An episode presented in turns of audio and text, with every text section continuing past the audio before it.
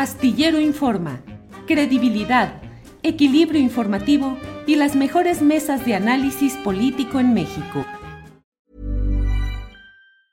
It's that time of the year.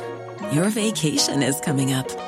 You can already hear the beach waves, feel the warm breeze, relax and think about work. You really, really want it all to work out while you're away. Monday.com gives you and the team that peace of mind. When all work is on one platform and everyone's in sync, things just flow wherever you are. Tap the banner to go to Monday.com.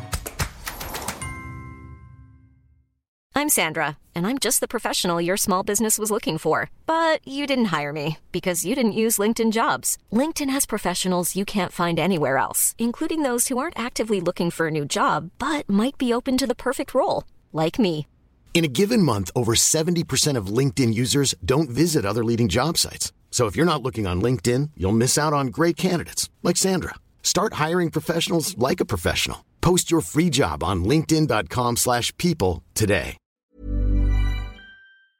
Bueno, pues ahí estamos, ya son las 2 de la tarde, las 2 de la tarde en punto, y vamos a empezar con nuestra mesa de, de seguridad, que hoy tiene la seguridad de la segura participación de Víctor Ronquillo, que está aquí nos, con nosotros. Víctor, buenas tardes. Hola, Julio. Buenas tardes para el público que nos escucha. Bien, Víctor, muchas gracias. Andamos ahora solitarios nosotros, no han llegado todavía nuestros compañeros, deben seguir, No me deben ir corriendo para instalarse. Bueno, ya- Sí, pero. Sí, pero aprovechamos el tiempo para platicar con más calma. ¿Cómo estás, Víctor. Ronquillo?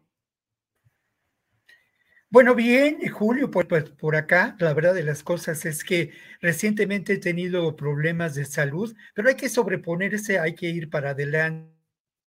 Todo, hay que hacer lo que nos toca hacer, Julio, y lo que nos toca pues, es en este espacio una reflexión lo más sólida, lo más crítica, lo más informada posible en temas que son cada vez más eh, importantes. Desde hace mucho que la nota roja se de primera plana en las páginas de nuestros periódicos, Julio. Sí, así es. Víctor Ronquillo, Víctor Ronquillo, déjeme decirle, él es um, eh, eh, periodista y escritor de libros como Conspiración, la hora del narcoterrorismo y Saldos de guerra, las víctimas civiles en la lucha contra el narco. Ya está con nosotros Ricardo Ravelo, a quien saludo de inmediato. Ricardo, buenas tardes. Hola Julio, ¿qué tal? Buenas tardes, un gusto como siempre acompañarte los jueves. Saludo a Víctor Ronquillo y al público que nos sigue. Muy bien, muchas gracias. En un ratito más seguramente llega Guadalupe Correa Cabrera, pero vamos empezando. Víctor Ronquillo, por favor, dime, eh, ¿cómo vas viendo esta, esto, estos momentos de tanta tensión social, de hartazgo? Eh, hubo mucha, sigue habiendo mucha denuncia y enojo eh, frente al hecho de un maestro de artes marciales en San Luis Potosí que golpeó a un chavito de 15 años de edad porque no le, porque le dijo, según todas las versiones, que se esperara que hiciera cola en la compra de una, eh, en una tienda de, en una cadena, en una sucursal de una cadena de comida rápida. Y luego un pueblo de Hidalgo, donde hubo también, eh, pues la gente se enojó porque policías golpearon a un, a una persona de 60 años de edad, murió y la gente se volcó en las calles, incendiaron parte del Palacio Municipal, patrullas y atacaron la propia casa del presidente municipal. ¿Cómo ves ese clima de crispación, de hartazgo o no sé cómo lo veas, Víctor?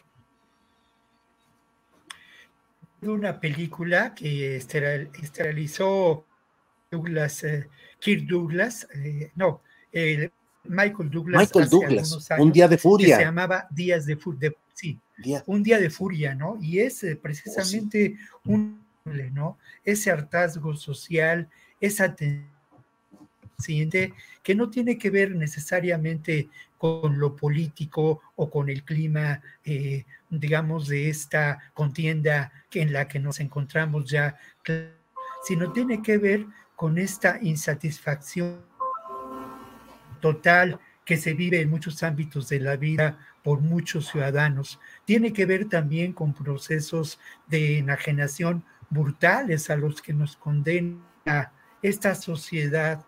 Los valores están absolutamente tergiversados y vemos esas, esas expresiones día con día en las redes sociales, abundan eh, estos hechos, ¿no? Eh, que no solamente en México, sino ocurren en diferentes partes del mundo. Me parece eh, eh, excesivo el que en algún momento podamos pensar que ver precisamente con una crispación su efecto otra vez y otra vez de eh, la realidad del gobierno de López Obrador. Desde mi punto de vista, sí hay una relación clara esa insatisfacción económica, eh, política, en fin, que muchos sufrimos, pero sin duda es un fenómeno social mucho más, mucho más amplio y de profundas raíces históricas, que ello tiene que ver incluso con esta perspectiva en la que nos encontramos de una, de un mundo, de una sociedad, mundo de un sistema mundo en absoluta crisis. Eh, se agotan los recursos naturales y relacionar con estos eventos, ¿no? El hecho de que muchos jóvenes hoy en día elijan y están en su perfecto derecho el no tener hijos, también eh, parte de esta absolisis en la que nos encontramos, el que una especie deje de reproducirse, nos puede hacer pensar. Y lo otro, ¿no? No hay duda de que hay un abuso físico de esta persona que debe ser detenida, acusada, que debe ser sujeta a proceso. Y por otro lado, es alarmante el que en este hecho que mencionas en Hidalgo hayan salido a las calles 300 y hayan terminado por atacar a la casa del presidente municipal. Cuando digo que la crisis es del sistema mundo, hablo también de las instituciones, de ese sistema mundo, organización política, de ese sistema mundo sí. injusta, Julio. Bien, Víctor, gracias. Guadalupe Correa Cabrera ya está aquí con nosotros y le damos la bienvenida. Guadalupe, buenas tardes. Chucu, chucu, microfonito. Todavía no, todavía no. Ahí está, ya perdón, disculpa, disculpa, este, se me hizo un poco tarde porque tenía una junta, pero ya estoy, ya estoy de regreso. Gracias.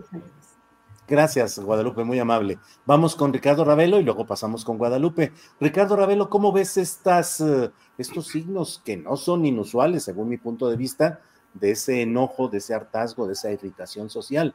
Los casos de San Luis Potosí y de Hidalgo, pero creo que no son únicos. Ricardo, ¿Cómo lo ves? Llevamos muchos años, eh, Julio, en, una etapa de violencia, de insatisfacción del ser humano, que se expresa a través de estas eh, acciones eh, violentas, de saña, pero obviamente coincido con lo que plantea Víctor, o sea, más allá de las frustraciones que pueda sentir mucha gente por los nulos resultados del presidente López Obrador y de su gobierno en lo social, en lo económico, en lo criminal. Creo que esto va más allá, ¿no? Porque ningún gobierno, ninguna institución nos va a resolver eh, la vida. Es decir, ese es un trabajo estrictamente individual. Elevar la conciencia no depende de López Obrador ni depende de nada, depende del trabajo que uno haga consigo mismo es decir, este, el trabajo individual, la felicidad, la plenitud, eh, la satisfacción no dependen de políticas públicas, dependen del trabajo de conciencia que cada ser humano emprenda consigo mismo a lo largo de la vida. El objetivo de la vida es conocerse a sí mismo y ampliar los horizontes. Y obviamente creo que una parte de esto sí depende en buena medida de la educación. Para adquirir conciencia, plenitud, felicidad, satisfacción, hay que vacunar a la humanidad con educación. Y justamente ese es el, uno de los puntos flacos pues no solamente del gobierno de México, sino de todos los gobiernos del mundo. Es decir, eh, lo que ha convenido históricamente al sistema es eh, construir, eh, fabricar hombres máquina y no seres humanos conscientes. Hombres máquinas que no piensen, que solamente los atiborran de información para volverlos ingenieros, médicos, arquitectos, etcétera, y ser máquinas explotables en el sistema patriarcal. Es decir, la vida del ser humano a partir de todo este sistema del mundo eh, se reduce a nada, es decir, se reduce a nacer, crecer, estudiar, reproducirse, envejecer y morir. Es una vida muy pobre la que, nos han este, heredado por milenios. Este sistema patriarcal, eh, la industria, la explotación humana, de tal suerte que, bueno, pues eh, la insatisfacción está ahí presente porque nos damos cuenta que es una vida muy pobre, pudiendo vivir en una casa de 20 pisos, nos hemos conformado con estar en el sótano. De tal manera que, bueno, esto ha generado muchísima frustración y obviamente como consecuencia violencia, eh, perturbación social y, eh, y, por eso vemos estos casos que se repiten día a día. El crimen organizado es un ejemplo de eso. Bien, gracias Ricardo. Guadalupe Correa Cabrera, eh, con, tomando como punto de referencia estos hechos de San Luis Potosí, de Hidalgo, ¿cómo ves el ambiente social en México? Si hay una crispación creciente, si hay un hartazgo que se manifiesta pues en expresiones públicas, a veces desbordadas como las que estamos hablando, Guadalupe. Sí, pues muchas gracias, Julio. Creo que, creo que son temas complicados de hacer también aseveraciones generalizadas.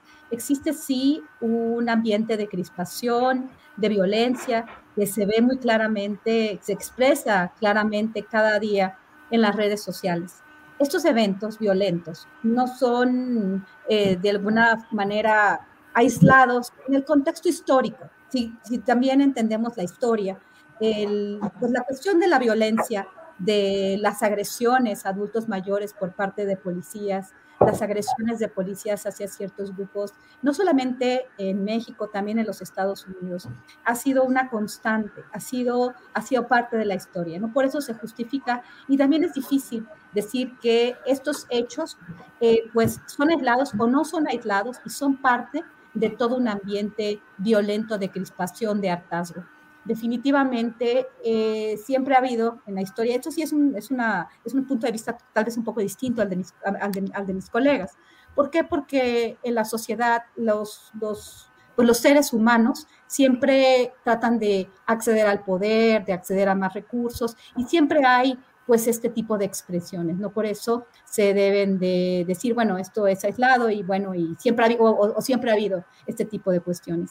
Pero sí, definitivamente vemos un, un ambiente, no solamente en México, sino en el mundo, y particularmente a partir, de la, a partir de la pandemia, pues de depresión, de enojo, que se expresa en el descontento social. Estamos en una época complicada pues de guerras, algunos hablan de una tercera guerra mundial después de la crisis financiera del año 2008 y bueno, todo lo que ha sucedido eh, este, también eh, desde el 11 de septiembre, algunas otras personas hablan de, de, pues, de las medidas también tomadas en contra del terrorismo, un golpe de Estado en, en Níger, en uno de los países más pobres de África, que ahorita estamos teniendo. Sí tenemos un mundo más violento, más desigual, más descontento, ¿no? Pero no diría, yo no diría que estos eventos en particular muestren un hartazgo con relación simplemente a este gobierno. Es un hartazgo con relación a esta brecha que se abre que no solamente involucra al gobierno de México y a la oposición, sino que es una expresión más profunda de grandes corporaciones que presentan eh, productos y muchas personas que no tienen el acceso. Por ejemplo, pienso en lo que está sucediendo en ciudades estadounidenses, la crisis de lo que se llama el fentanilo, cada vez más drogadicción, cada vez más violencia, cada vez más agresiones en todos los espacios. Bien, Guadalupe, gracias. Eh, Víctor Ronquillo, no sé si forma parte de, de, los temas de nuestra mesa de seguridad, pero a lo mejor sí, porque sería seguridad planetaria o algo así. ¿Tú ya ves que esté llegando el comunismo a México, Víctor Ronquillo? pues sí, aterrado por ello, ¿no? Yo creo que sí, porque van a empezar a quemar niños, seguramente, ¿no? Y nos, todo lo que nos pertenece. Mira, creo que esta discusión, el tema central es ideológico, ¿no? Eh, la nueva escuela mexicana pretende, lo voy a decir claramente, construcción de ciudadanía, la construcción de mejor, la construcción de comunidad. Yo tuve ocasión de realizar varios programas junto con mi amigo Marx Arriaga en torno a los contenidos esta nueva escuela mexicana. Tuve ocasión de eh, pues, eh, eh, revisar algunos de estos libros, de trabajar con ellos en la, para la realización de estos reportajes que presentamos y es eh, fundamental lo, lo, esencial en ellos.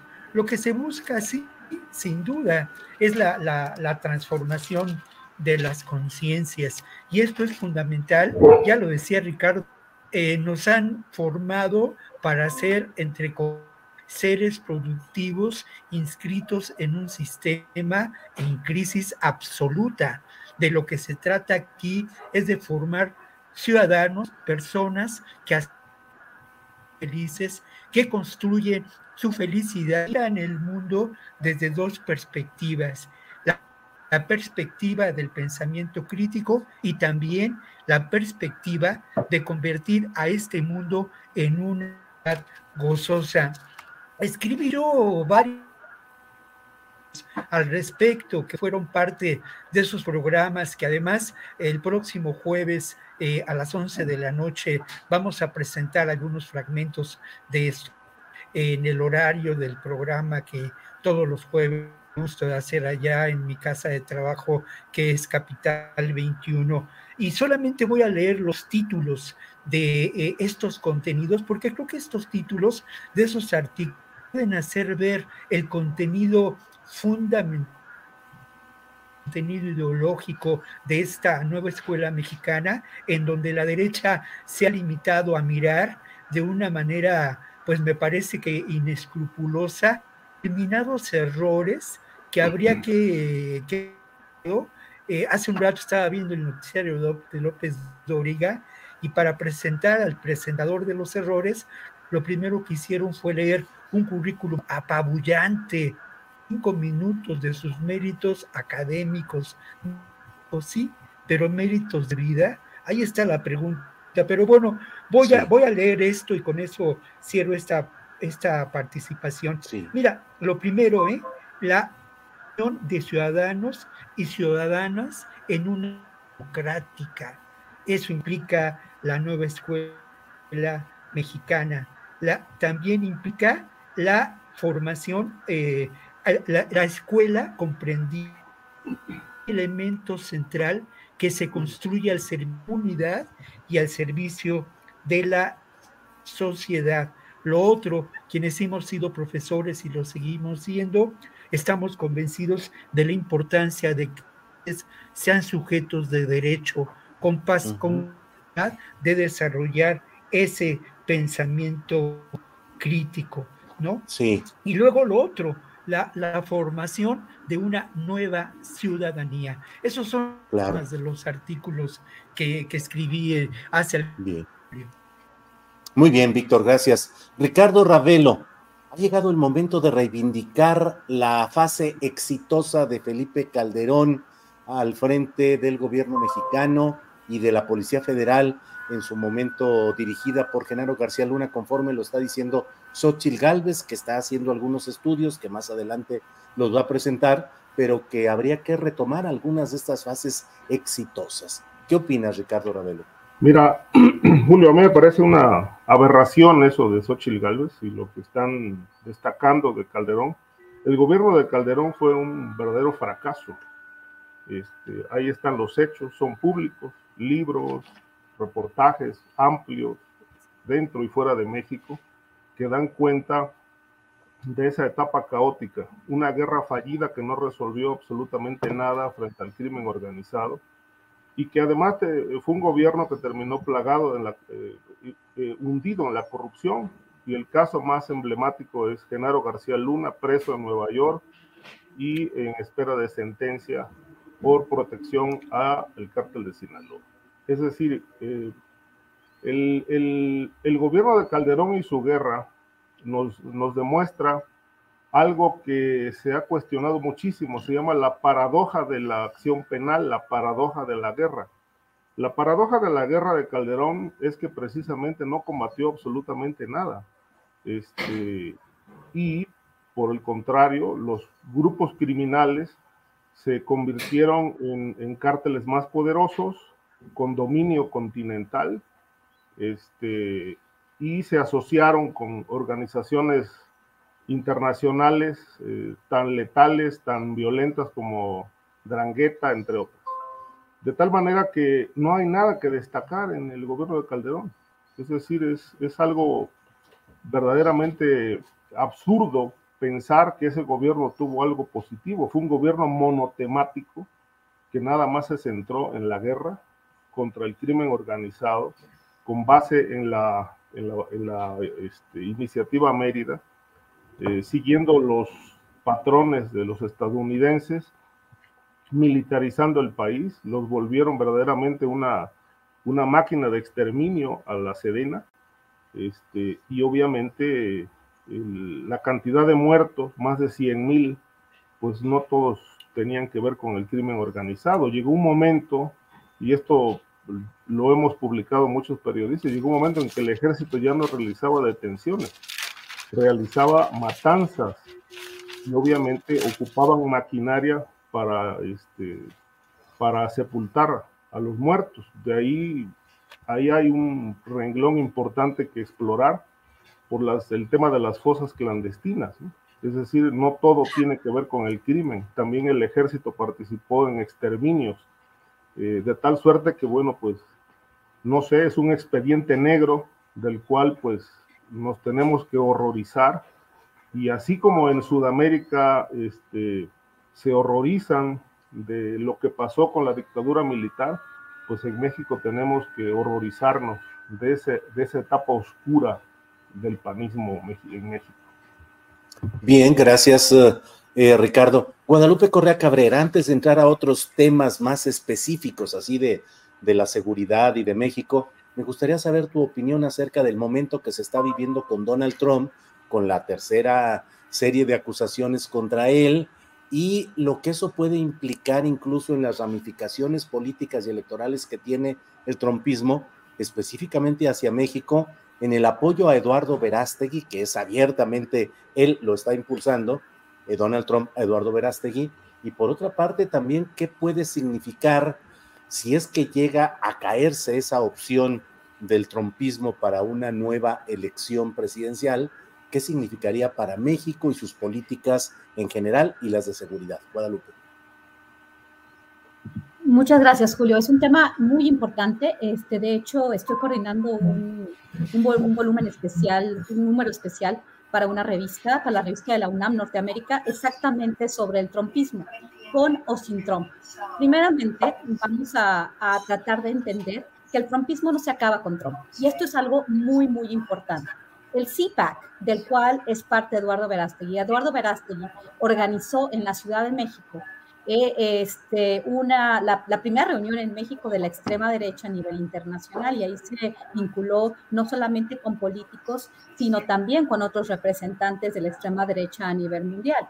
Y bueno, después de la película Sound of Freedom, pues Eduardo Verástegui, eh, pues es, la gran estrella, ¿no? Hasta se sienta con Trump. Y bueno, después de haber, eh, no, no, no, solamente es por la película o por los dichos de una persona que igual que Xochitl Galvez, es completamente superficial, hueco, es un producto de mercadotecnia, un producto de mercadotecnia por parte de la extrema derecha y los grupos de derecha de los grupos de derecha que son apoyados por comunicadores, habría que revisar bastante bien el programa de CIPAC porque él fue uno de los organizadores principales y con él fueron. Entonces, obviamente con esta película que tiene uno de los temas importantes de la derecha internacional, que no necesariamente es un tema malo, y si alguien vio la película, pues es una película interesante en el sentido de que es la explotación eh, infantil, explotación sexual infantil en América Latina, ¿no? Entonces esto es un tema, es un, es un aspecto interesante, como la extrema derecha en América Latina, en las Américas a nivel internacional, se va integrando bastante bien. ¿Con qué? Con discursos que a veces parecen un poco sacados de contexto, ¿no? Pero que ahí van, o sea, y es, es, peligroso. ¿Por qué? Porque un descontento con lo que ellos llaman comunismo, o hemos llaman un proyecto progresista, que también es mal llamado comunista, mal llamado progresista, un tema de las izquierdas, mucho con las, la cuestión de las guerras culturales, ahorita se está viendo en su máxima expresión. Verdaderamente sí eh, si nosotros analizamos el personaje, Eduardo Verástegui, pues es un personaje de, de, risa, de burla. Como, como cuando Xochitl Galvez pues manifestó sus, este, sus aspiraciones y se le apoyó por una gran parte de la oposición. Yo pensé que era una broma de mal gusto y también pienso que es una broma de mal gusto este, que Verástegui este, tenga estas aspiraciones. Si uno lo oye hablar, si uno sigue su trayectoria, pues verdaderamente este, da pavor, ¿no? Le dice uno, pero ¿cómo es posible que esta persona se atreva simplemente a tener estas aspiraciones? Como también lo fue en su momento Donald Trump. Pero Donald Trump representa un movimiento, un movimiento que tiene una base de apoyo muy importante. No creo que en México esa base de apoyo aún esté tan bien configurada, pero no dudo en que se esté configurando, en que se esté ampliando y verdaderamente lo que está pasando con Donald Trump también está afianzando su base de apoyo. Lo que está sucediendo eh, con la base de apoyo de Trump es que en este momento dicen, ¿por qué se le está en este momento electoral cuando tiene pues tanta, tanto apoyo? Cuando nadie le puede hacer mella, cuando el gobernador de Florida, John este, Ron DeSantis, no puede, no, no, puede ni siquiera pelearle una posición, ¿no? El trumpismo, pero el trumpismo con o sin Trump también ya está presente. Ya hay todo un movimiento de derecha a, a, nivel este, regional, a nivel hemisférico, a nivel internacional, que va a operar este, pues solo, ¿no? Vamos a ver qué pasa con Trump. ¿Por qué no pasó antes? ¿Por qué lo del 6 de enero? ¿Por qué lo de sus acciones con relación a la elección del 2020 no fueron eh, consignadas eh, este, en, el año 2020, 2021? Porque iba un proceso. ¿Por qué hasta ahora? Entonces ya estamos viendo una pelea muy grande que también incluso puede afianzar ese movimiento con Trump ahora, pero sin Trump, si no se le deja este, por, por todos los procesos, parece ser que con o sin procesos, este, Donald Trump va a continuar, aunque esto ya es mucho más complicado, estas últimas acusaciones. Pero finalmente sí estamos viendo lo que sí, en, en, en realidad es que estamos viendo la consolidación de un movimiento de extrema derecha con ciertos paradigmas a nivel internacional. Bien, Guadalupe, gracias. Víctor Ronquillo, ¿cómo ves este tema que mezcla muchos asuntos internacionales de seguridad, ultraderecha, eh, Donald Trump, lo que está pasando allá, pero también la película de Verástegui y la reunión que tuvo inclusive con eh, eh, Bukele, que es el paradigma pues de la mano dura en cuanto a enfrentar problemas de inseguridad pública. ¿Cómo ves el tema, Víctor?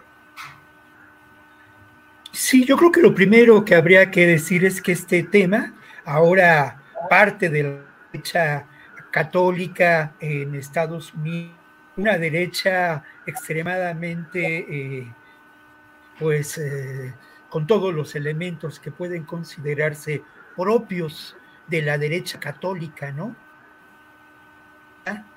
Eh, con una doble moral y con un poder económico importante, con vínculos internacionales, y esto lo quiero destacar, la derecha en el mundo se está organizando de una manera quizá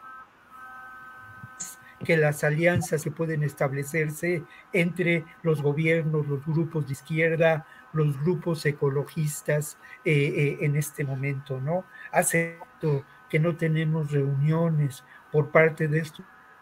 Hace un par de años eh, en Los Ángeles se llevó a cabo la última de estas reuniones. Es, ya lo mencionaba yo, el tema de la trata de personas, tema que especialmente preocupa o preocupa hace años a USAID, a esta agencia dedicada al desarrollo eh, por parte de Estados Unidos, ¿no? Y yo me pregunté bajar un libro sobre trata de personas que cárcel en México y en Estados Unidos, yo me preguntaba por qué, por qué razón interesaba tanto a esta agencia el tema de la trata de personas, porque al final de cuentas, primero establece migratorio claro, establece también formas de discriminación veladas pero claras, bajo el esquema de a quien resulta más débil. Eh, esto que It's that time of the year. Your vacation is coming up. You can already hear the beach waves, feel the warm breeze, relax and think about work. You really, really want it all to work out while you're away. Monday.com gives you and the team that peace of mind. When all work is on one platform and everyone's in sync, things just flow wherever you are. Tap the banner to go to Monday.com. Millions of people have lost weight with personalized plans from Noom, like Evan, who can't stand salads and still lost 50 pounds. Salads, generally, for most people, are the easy button, right? For me, that wasn't an option. I never really was a salad guy. That's just not who I am. But Noom worked for me. Get your personalized plan today at Noom.com. Real Noom user compensated to provide their story. In four weeks, the typical Noom user can expect to lose one to two pounds per week. Individual results may vary. Menciono, hay que reflexionarlo muy, muy, muy claramente, ¿no? Esta militarización de la frontera que hemos sufrido en los tiene que ver y encuentra un ajuste en esta realidad de la trata de personas. Pero aquí está la enorme contracción. Al final de cuentas, la economía, por ejemplo, de la dorada se beneficia ni más ni menos que del laboral de los migrantes, que eh, obviamente no llegan a percibir el salario mínimo en muchas, muchas ocasiones. Y dado el carácter que tiene en en crisis en este sistema mundo del que hablaba en la primera participación que me correspondió, el tema del placer es un tema claramente. Ese placer que provoca es instantáneo. Y en ese sentido, la compra de placer y la explotación desde el poder de quien resulta vulnerable es hay una enorme hipocresía y no sorprende que eh, Verástegui se reúna con personajes como Bukele. No sorprende porque al final de cuentas corresponden a esta misma pensamiento. Lo mismo ocurre con alguien que es un pues eso, ¿no? De la tragicomedia mexicana que es Sandra Cuevas, ¿no? Sandra Cuevas y sus pretensiones de llevar esta película a los colegios, además a los colegios, no dice a las escuelas de la de la delegación Cuauhtémoc, donde además es uno de los sitios en el mundo donde existen, pues por cada kilómetro cuadrado, mayores eh, espacios dedicados a lo que tradicionalmente son los negros. Bien, gracias Víctor. Ricardo Ravelo, Eduardo Verástegui, que parece que todo está puesto para que sea candidato presidencial independiente, estuvo en El Salvador para presentar su película Sounds of Freedom y además firmó un convenio con el propio presidente de El Salvador para combatir la trata de niños y la explotación sexual de niños, pero no deja de ser una un guiño o una alianza con significado de lo que se podría buscar para México. ¿Qué opinas de esas relaciones y esas, esos entendimientos, Ricardo? Sí, yo creo que hay que dejar de lado el tema ideológico porque no nos lleva a nada. Si esto da resultados, pues es lo que importa, ¿no? Los resultados más allá de posiciones ideológicas y de izquierdas y de derechas y ultraderechas. Es decir, este, yo creo que lo que hace falta es este, centrarse en la búsqueda de soluciones. Es decir, el éxito en la política es dar soluciones y no explicaciones. Y obviamente contribuir en la medida de lo posible a resolver temas tan dolorosos como el tema que aborda Verástegui en la película, que es el tráfico de menores. obviamente, bueno, el, el mundo ideológico nos aleja de la realidad, porque si Sandra Cuevas, si López Obrador, si Felipe Calderón, si de derecha, si PRI, si PAN, es decir, quitémonos esos uniformes y esas caretas y mostrémonos al mundo y a la sociedad tal cual somos, tal como somos, enfrentando los problemas con eh, un realismo verdaderamente pues claro y me parece que yo creo que si nos, nos quedamos en la, en la postura ideológica, pues me parece que eso, eso, eso genera división. Son como paredes, muros que separan y no dividen. Y en política, pues siempre se ha cuestionado que la política y la razón nunca van de la mano. Pero si optamos por las cosas que nos unen y nos olvidamos de las que nos separan, pues yo creo que podemos empezar a generar soluciones eh, a todo este caos que vive no solamente América Latina, sino el mundo. Entonces creo que lo que dice Víctor, ¿no? Hablaba del tema del placer, yo diría que justamente hace falta mucho trabajo en, el tema de la educación y cambiar muchos modelos mentales, mucha, la tradición sobre todo, romper con la tradición, esas herencias del pasado que nos han hecho eh, vivir infelices en buena parte de la vida, ¿no? Este, por ejemplo, a falta de amor nos hemos conformado con el sexo le hemos dado una preponderancia como si de ahí dependiera todo. Hemos fincado la felicidad en cosas y en personas y eso obviamente pues es lo que ha llevado a la gente a vivir infeliz y a vivir insatisfecha. Pero eso es trabajo de la educación, yo insisto, y eso no se está reformando eh, en ningún lugar del mundo. Hay muy pocos países que realmente están trabajando en el desarrollo humano. Este, México no ni siquiera ha dado pasos en ese sentido.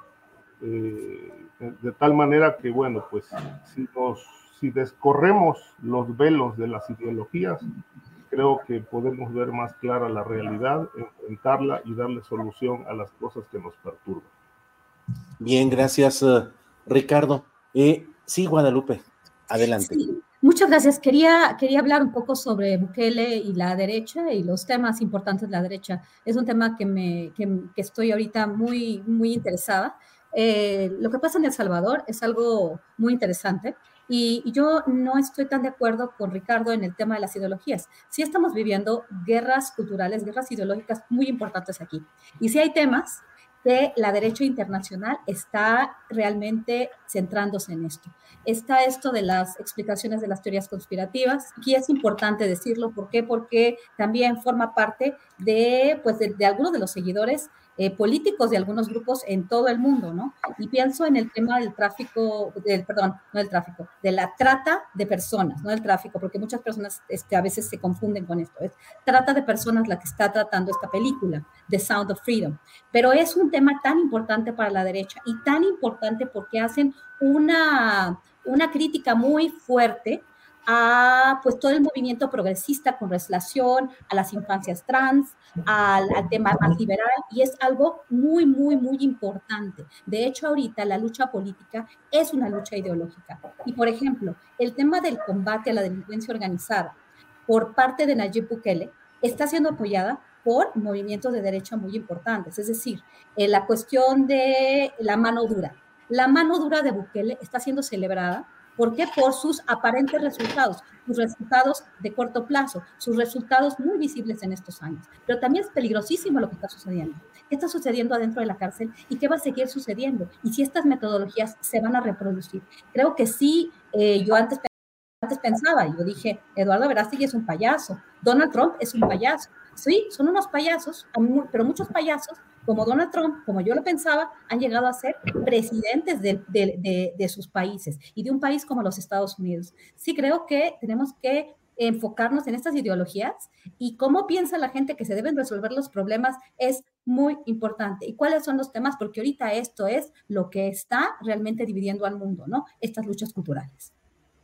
Bien, gracias, eh, Guadalupe. A ver, Ricardo.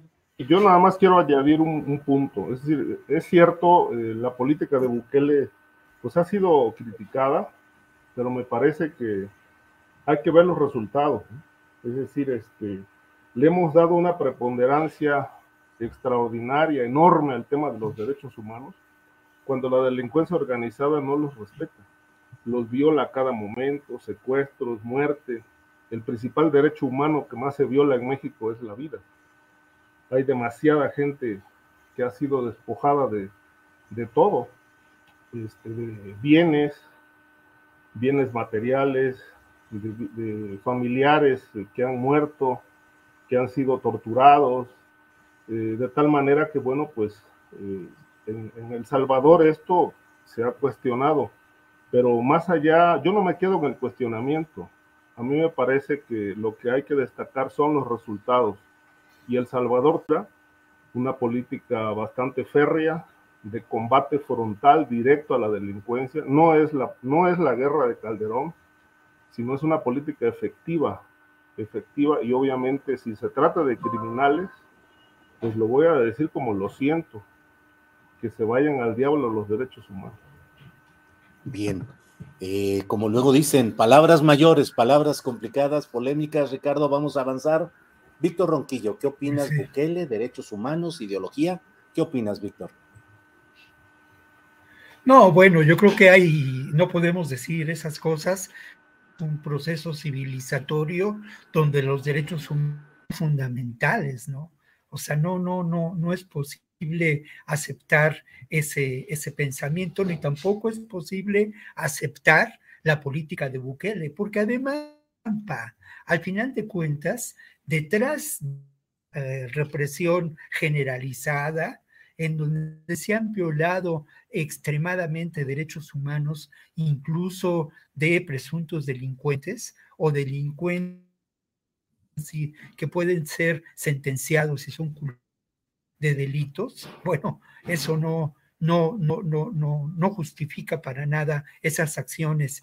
Se han construido cárceles en lugar de construirse universidades, construirse escuelas lo que está de fondo es un, del mundo eh, pues distinta, ¿no? Hay que construir ese proceso civilizatorio. Eh, decía yo que es una trampa porque al final Bukele para llegar a la presidencia logró el apoyo de muchos de estos grupos delictivos. Ese apoyo se mantiene, porque al final de cuentas, quienes, eh, como suele ocurrir, quienes se encuentran son ni más ni menos que las infantillas,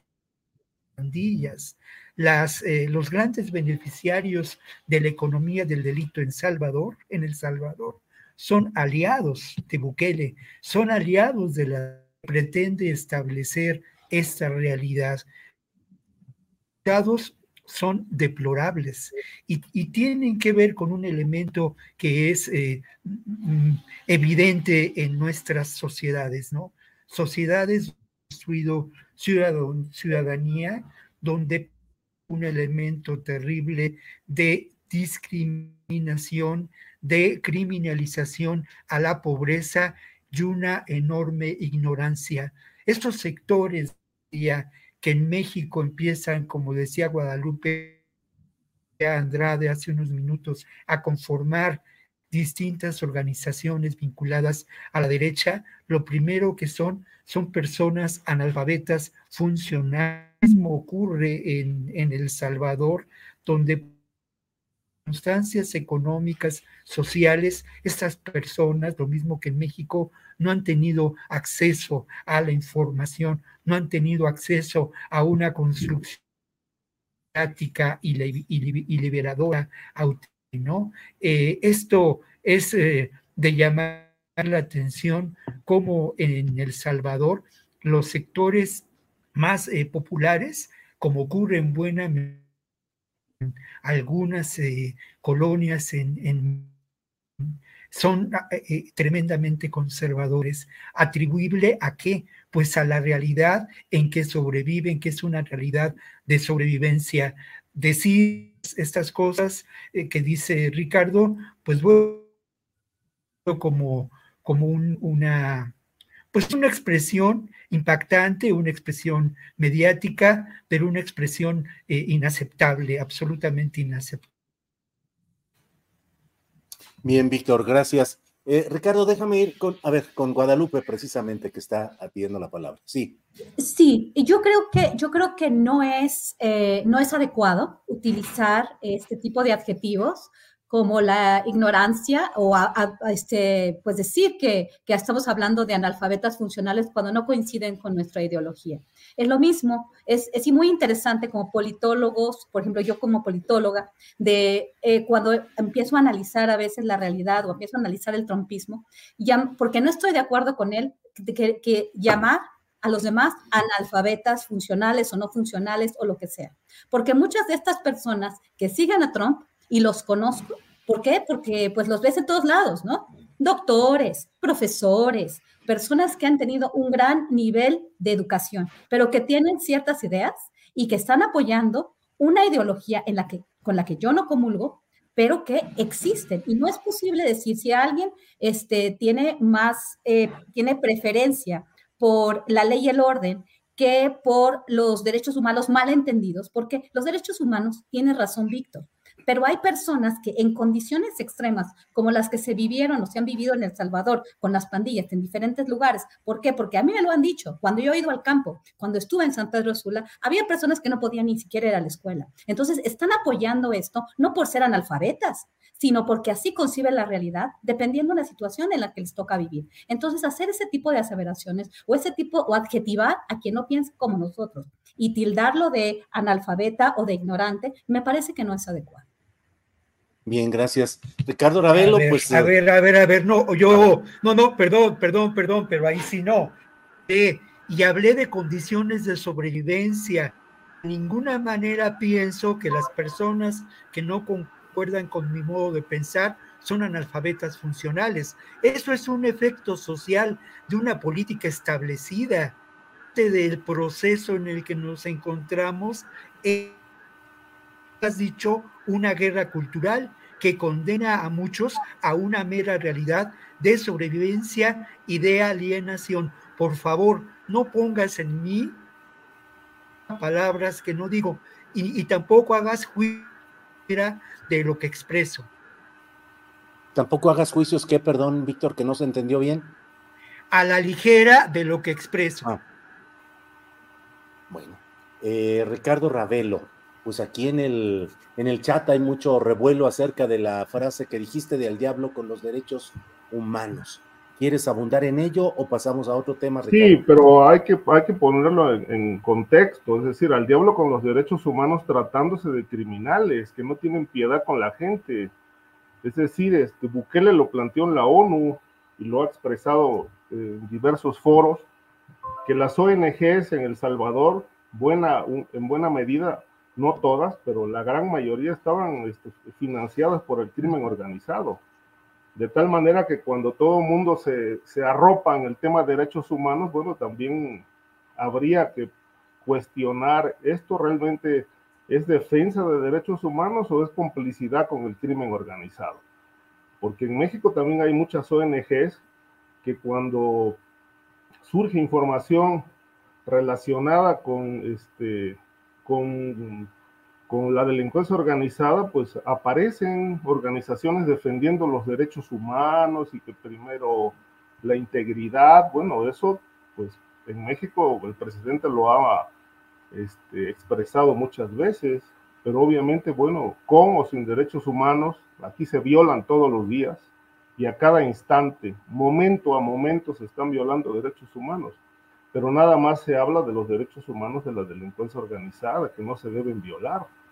Este, sin embargo, ellos matan, secuestran, sepultan a sus víctimas, torturan, y obviamente, bueno, ahí hay violación de derechos humanos. ¿Y acaso en la mañanera hemos escuchado alguna opinión en defensa de la gente que sufre esas vejaciones y violaciones? pues no, de tal manera que, bueno, pues la, la defensa de los derechos humanos de la delincuencia organizada huele a complicidad, por lo menos en el caso mexicano. En el caso del Salvador, yo aplaudo la política de Bukele este, precisamente por sus resultados. Puede, puede estar cuestionada en el mundo, pero hay resultados. Y para enfrentar al crimen organizado, obviamente no se necesitan abrazos y no balazos, se necesita acción, decisión y una política frontal. Y ahí están, ahí están los resultados. Yo creo que eso hay que ponderarlo y hay que considerarlo. Bien, Ricardo, gracias. Em, Guadalupe, ¿quieres abordar algún otro tema de este, de esto que hemos hablado o pasamos a otro tema? Pasamos a otro tema, Julio, gracias. Guadalupe, em, reforzar las eh, eh, medidas de seguridad, las, los alambres de púas en, eh, en Texas para impedir la llegada de los migrantes, mientras en la frontera sur pues siguen ahí varados y siguen complicada la llegada de estos grupos de migrantes. ¿Cómo ves el tema, Guadalupe? Pues como lo hemos dicho en muchas otras ocasiones, nada más que esto ya se está haciendo eh, pues, pues de cada semana, ¿no? ¿Por qué? Por las declaraciones, por las políticas, por este espectáculo pues denigrante, ¿no? Que están poniendo en escena a algunos gobernadores, sí, de la, de la, derecha de la política estadounidense. ¿Por qué? Porque de nada sirve los alambres de púas, de nada sirve, como lo hizo Donald Trump, enviar al Departamento de la Defensa a poner en toda la, la, pared que le decían, o la reja en ese momento, alambres de púas y y programar una, una, una pared, ¿no? Esto es simplemente una cuestión electoral, electorera, en momentos donde pues están definiendo pues también las candidaturas eh, de los diferentes partidos, a ver quién es más duro y quién levanta más, más, este, más simpatías, ¿no? Definitivamente este tipo de tecnologías o alambres de púas, lo único que hacen es eh, pues darle dinero al complejo fronterizo militar industrial. Tuve la oportunidad de ir a Israel a principios de este año y de ver cómo funciona esa tecnología. Se le vende a otros países, se le vende tecnología, alambres de púas, porque así están, así están construidas estos muros, estas fortificaciones en el Medio Oriente. Pues bueno, todo esto es un complejo, todo esto es de venta de contratos y bueno, de política, ¿no? Pero al final todo esto es dinero. ¿Y quién va a dar el dinero para que eh, pues participen en las, en las, en las, en las elecciones de diferentes políticos? Pues esas empresas tan importantes, ¿no? Que no solamente operan en los Estados Unidos, operan en Israel, operan en Europa y bueno, obviamente venden sus productos. Entonces, esto es una cuestión meramente política y económica que al final, pues sí, denigra a las personas que finalmente van a entrar, porque las personas siguen entrando a los Estados Unidos en una situación irregular, de aquí a que se les este, se decida su caso de asilo, pero mientras tanto siguen trabajando y siguen siendo, a Estado, siguen haciendo a Estados Unidos grande, siguen dando pues todo su esfuerzo a un país que no les deja permanecer ahí en condiciones regulares, dándoles sus beneficios que les corresponden y ellos no van a poder tampoco hacer una pensión, ¿no? De eso se trata. Se trata de una cosa de largo, mediano y corto plazo. Eh, de largo plazo, pues los migrantes van a seguir ahí de condición irregular o indocumentada, se van a tener que regresar cuando ya no sirvan a la sociedad que le dieron, que le dieron ya mucho de su trabajo y también va a ser una cuestión para políticos en turno que están dispuestos a este, presentar una realidad que aunque no sea, va a dar dinero a los, pues a los, a las, a las empresas, ¿no? Que dan, que, a la, que reciben contratos del gobierno federal de los Estados Unidos. Bien, gracias pues estamos ya en la parte final del programa, así es que llegamos a la sección del postrecito. Un par de minutos, Víctor Ronquillo, por favor. Pues no, precisamente el postre de la nueva escuela era mi tema para el postre, ¿no? Pero quiero insistir en ello. Al final de cuentas, preocupa tanto a la derecha de este país este tema que eh, saben muy bien una transformación de los sujetos educandos, de quienes eh, activamente deben participar en los procesos educativos. Por eso preocupa tanto, porque se concibe a los estudiantes sujetos de derecho. También preocupa mucho por se construye en el ámbito del salón de clases ciudadanía, algo que es determinante y que en este país no ha ocurrido eh, eh, tiempo ni se dio con la dictadura y, sus instrumentos de dominación. Y les preocupa mucho porque se comprende como un elemento esencial para tener una visión del mundo, de, al pensamiento crítico. Les preocupa además que el aprendizaje se desarrolle de manera activa, un aprendizaje verdadero y no necesariamente enciclopédico, que va más allá al final de cuentas procesos políticos y que tiene que ver con una visión del ser humano y del mundo radicalmente distinta a la impuesta por este sistema mundo capital. Bien, Gracias, Víctor. Ricardo Ravelo, postrecito para ir finalizando esta mesa, por favor. retomando un poco esto que dice Víctor, este, pues coincido en esa parte, ¿no? Lo, dije hace un momento, que el desarrollo humano este, está totalmente distanciado fuera de las políticas de educación pública, no solamente en México, sino en, en todo el mundo.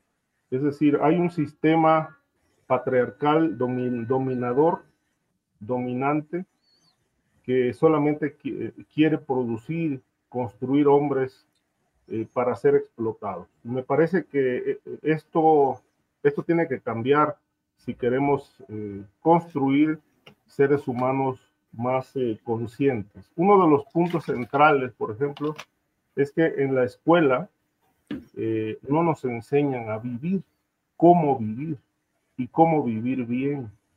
Todo esto lo conocemos desde la filosofía, Aristóteles, incluso desde los sumerios, los Vedas, está la enseñanza de cómo vivir. Y todo esto está fuera de los libros de texto. Aquí nada más nos presentan héroes que ni lo fueron. Eh, la historia de México está plagada de farsantes, en la historia. Eh, ahí están los datos. Detrás de cada personaje que nos colocan como verdaderos próceres y verdaderos hombres que cambiaron la historia, pues realmente hay historias negras también. De tal manera que, bueno, pues hay poco que abrevar en, en muchos temas. Yo creo que aquí la educación tiene un tema, una asignatura pendiente que es una revolución para realmente construir seres conscientes, pero los cambios nunca son colectivos, los cambios son individuales. Si yo, si el de enfrente, si el de al lado, construimos un hijo consciente, creo que le hacemos mucho bien a la humanidad, pero si cada quien construyera un hijo consciente con valores, pues yo creo que en algunos milenios probablemente el mundo sea diferente. Muy bien, gracias Ricardo. Eh, Guadalupe, por favor, para cerrar postrecito en esta mesa de seguridad.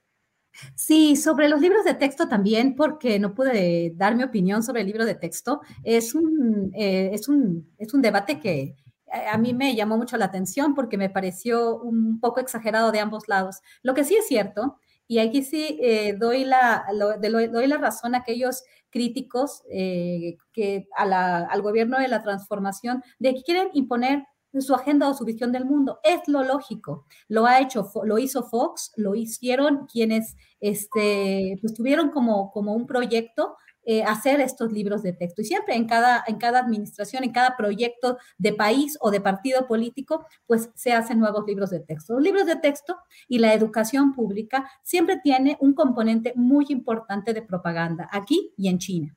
Hoy hoy, ayer y lo tendrá siempre, ¿no? Entonces, esta discusión, que todo es bueno o todo es malo, sí no es así sí, definitivamente hay ciertos elementos del proyecto transformador o el proyecto de la cuarta transformación. Esto no me queda la menor duda. Que sea comunista, y eso es una exageración, pero y que cada vez las posturas de lo que llaman izquierda lo que llaman derecha, las ideologías de izquierda derecha cada vez son más, este, son más radicales, ¿no? Y cada vez tienen menos razón. Y esto sí me llama mucho la atención. Cuando hablabas, por ejemplo, de la, de la violencia, de, de, esta, de esta crispación en el ambiente político, me parece que hay una crispación, sí, pero tiene que ver con la ideología, con el mal uso de los términos y con este, con este enfrentamiento que el mismo presidente cuando se le critica y se habla de comunismo que realmente no tiene, eh, no es un proyecto como es un proyecto eh, progresista a la manera de la cuarta transformación, con su ideología, con su propaganda y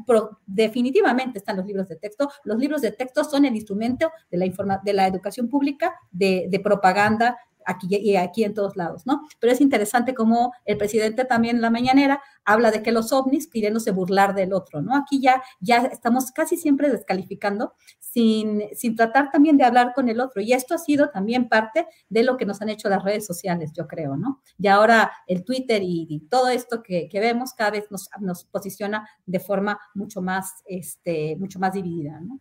Ideológicamente. Muchas gracias, Guadalupe. Víctor Ronquillo, gracias y buenas tardes. Ricardo, igual. Guadalupe Correa. Gracias. Gracias y nos vemos pronto. Hasta luego. Que tengan buen fin de semana. Gracias. Igualmente, que tengan buen Planning for your next trip? Elevate your travel style with Quince. Quince has all the jet setting essentials you'll want for your next getaway, like European linen, premium luggage options, buttery soft Italian leather bags, and so much more. And is all priced at 50 to 80% less than similar brands. Plus, Quince only works with factories that use safe and ethical manufacturing practices. Pack your bags with high-quality essentials you'll be wearing for vacations to come with Quince. Go to quince.com/pack for free shipping and 365-day returns. ¿Te preocupas por tu familia? Entonces, ¿por qué darles solo huevos ordinarios cuando pueden disfrutar de lo mejor? Eggland's Best, los únicos huevos con ese delicioso sabor fresco de granja, además de la mejor nutrición, como 6 veces más vitamina D, 10 veces más vitamina E y 25% menos de grasa saturada que los huevos regulares, además de muchos otros nutrientes importantes. Así que, dales los mejores huevos. Eggland's Best, mejor sabor, mejor nutrición, mejores huevos. Para que te enteres del próximo noticiero, suscríbete y dale follow en Apple, Spotify, Amazon Music, Google o donde sea que escuches podcast. Te invitamos a visitar nuestra página julioastillero.com.